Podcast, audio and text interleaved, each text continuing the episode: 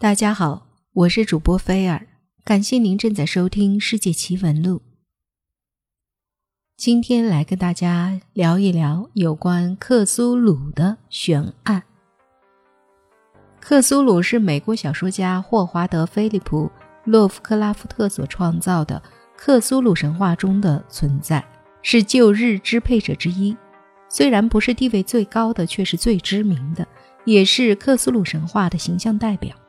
全称为伟大之克苏鲁，沉睡之神，纳莱耶之主。德雷斯构建的元素论中象征水的存在之一，形象为类似章鱼头、人身、背上有蝙蝠翅膀的巨大人形生物。克苏鲁偶尔会利用精神感应与远处不特定的人类接触。与克苏鲁接触的人类大致上感受性颇强，有许多人因为精神接触而发狂。然而，有时有些艺术家因得到这种疯狂的灵感而声名大噪。克苏鲁沉睡于南太平洋的海底都市纳莱耶城中，但受到宇宙相位或其他外在因素的影响，有时。拉莱耶城会解开封印，出现在海上。不过，由于封印并没有完全解开，因此克苏鲁无法远离拉莱耶。之后，当星象改变，封印的力量复原后，又会回到拉莱耶，继续长眠。最真实的恐惧不是过于虚假的鬼怪，而是可能存在于我们环境里的巨兽，即作者。洛夫克拉夫特笔下的克苏鲁。一八九四年，战火在黄海上燃烧，大木丸逐渐驶向军情站，禁区龙越来越近，全船笼罩着不安。小泉最先开口：“船长，有情况。”大木的凉气瞬间升起，他望向前方的海面，被镜片拉近的海面传来了怪响。那是深水里的尾巴在摇摆，不停地撞击着左右水层，不知是什么生物，正由下而上。声音到达了水面，船长与水文员看见巨长的白光在惊涛骇浪中急速升高，怎么那么像龙？会是龙吗？全船发出疑问，略带些恐惧。大木拿过摄影机。黑白照片显示出巨长白光，全身布电，简直跟电流没什么区别。兴趣很快被烈焰吞没，巨长白光手端突然喷下了灭顶大火，火在大木丸甲板四处蔓延，大木如遭雷击，他边骂脏话边灭起火来。小泉突然听见巨浪狂溅，巨长白光入海了。没多久，大木丸四周漩涡骤起，大木及其他人细瞧水里，发现透明的龙正在以船为中心旋转。军运船此刻已恐惧弥漫，所有人争先恐后地向船两边倾泻锅炉灰，海水迅速变得无比浑浊。龙受不了浑水障眼，从水中飞窜而下。大木丸战胜龙以后，大家想起了美军说的那个传说。据说夏威夷人在航海迁徙经过这里时，也撞上了龙，还被龙烧死了不少兵队。从此，大家都称呼这片海面为“龙”。你可以稍微逆向思考：如果有一天人类变成了蟑螂，而巨人代替了人类的话。那么，你是否能感受到当时蟑螂对你的恐惧呢？一九零八年，北亚在大爆炸中颤抖着。米高扬布开始边救人边寻坑，深坑里面有块爆炸残骸，下面露出许多亚麻布。米高扬启用全部重吊机，吊出那些被炸裂的碎块。工兵师则迅速动手挖掘起来，大半个木乃伊出现在了众人眼前。山上逐渐下雪，炮兵师由于畏寒，于是移到山下看护。可是第二天早上，工兵师在动员以后，却发现木乃伊不见了。工兵对米高扬回忆详情，说昨晚深坑右边有过雪崩，在今早起床之后，木乃伊就消失了。米高扬以路旁的亚麻布为线索，带领所部追寻木乃伊。在山那边，黄种部落正在祭神。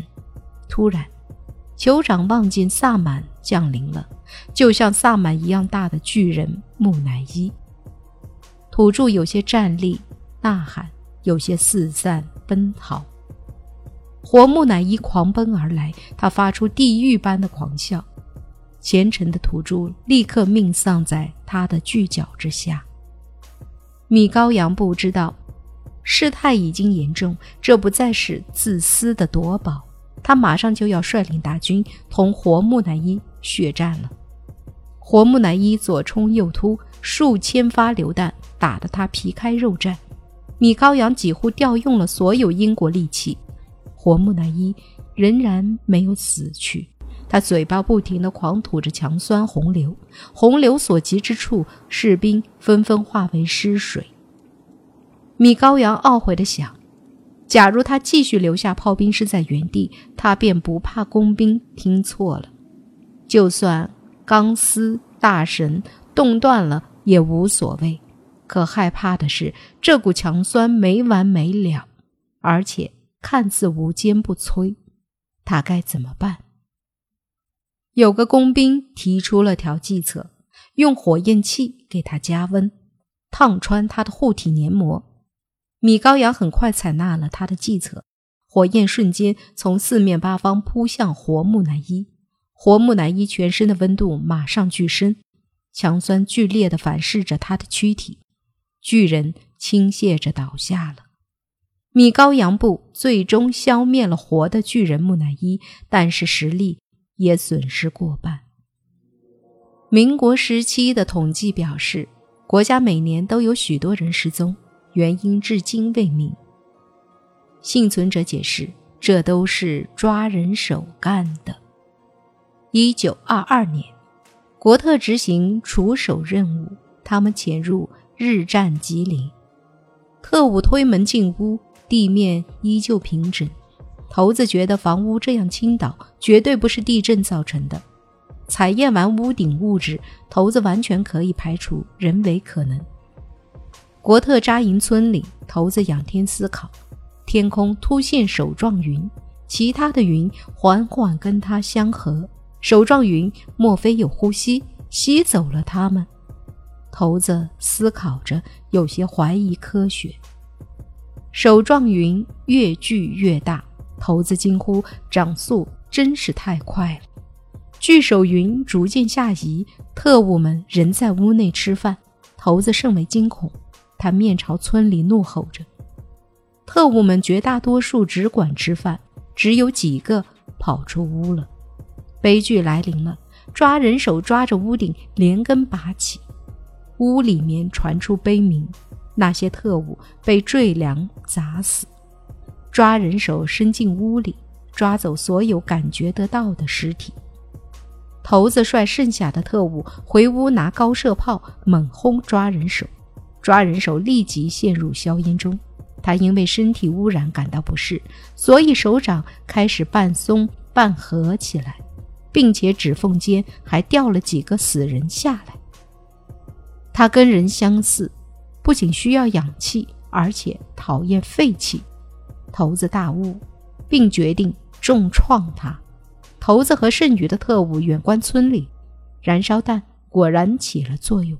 抓人手渐渐失去了活力，往天上直缩，并消失了。这一宗悬案是真实的，国民党考虑了很久，才决定向大陆公布。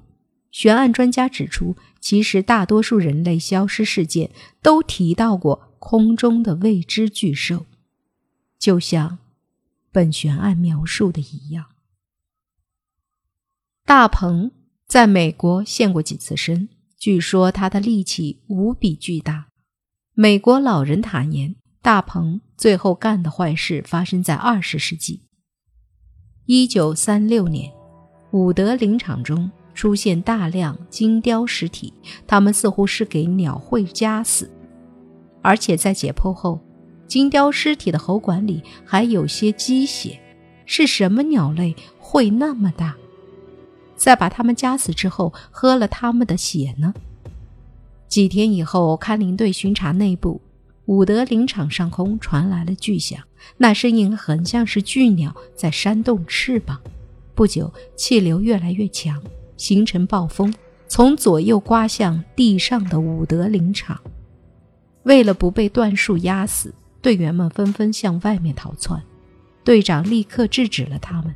假如队员们跑出去，肯定会暴露在巨鸟的鸟喙之下；可是不跑的话，支柱迟早也可能全部断掉，看林队早晚还是得灭亡。队长急中生智。他和队员们启用巨型喷伞，将树顶都喷满了水。因为当时天气酷热，所以树顶的水全部变成了水蒸气，沾满了巨鸟的双翼。看林队听见伍德林场上空响起了巨鸟失去平衡、停不稳的扇翅声，巨鸟逐渐离开了。看林队这才走出伍德林场，他们抬头。顶着刺眼的阳光，发现高空有渐飞渐高的大棚。由于伍德林场附近有护城河流过，因此看林队来到河岸。看林队有的人用水洗脸，有的人喝起了河水。但是好景不长，上游的河堤突然扬起了冲天的土灰。原来大棚在天空俯冲而下，踩塌了河堤，上游的河水马上淹到了岸上。朝他们直扑过来，还好器械所尽。看林队迅速坐在气垫船上面，他们在河上边滑边逃，借水流很快逃到了安全的地带。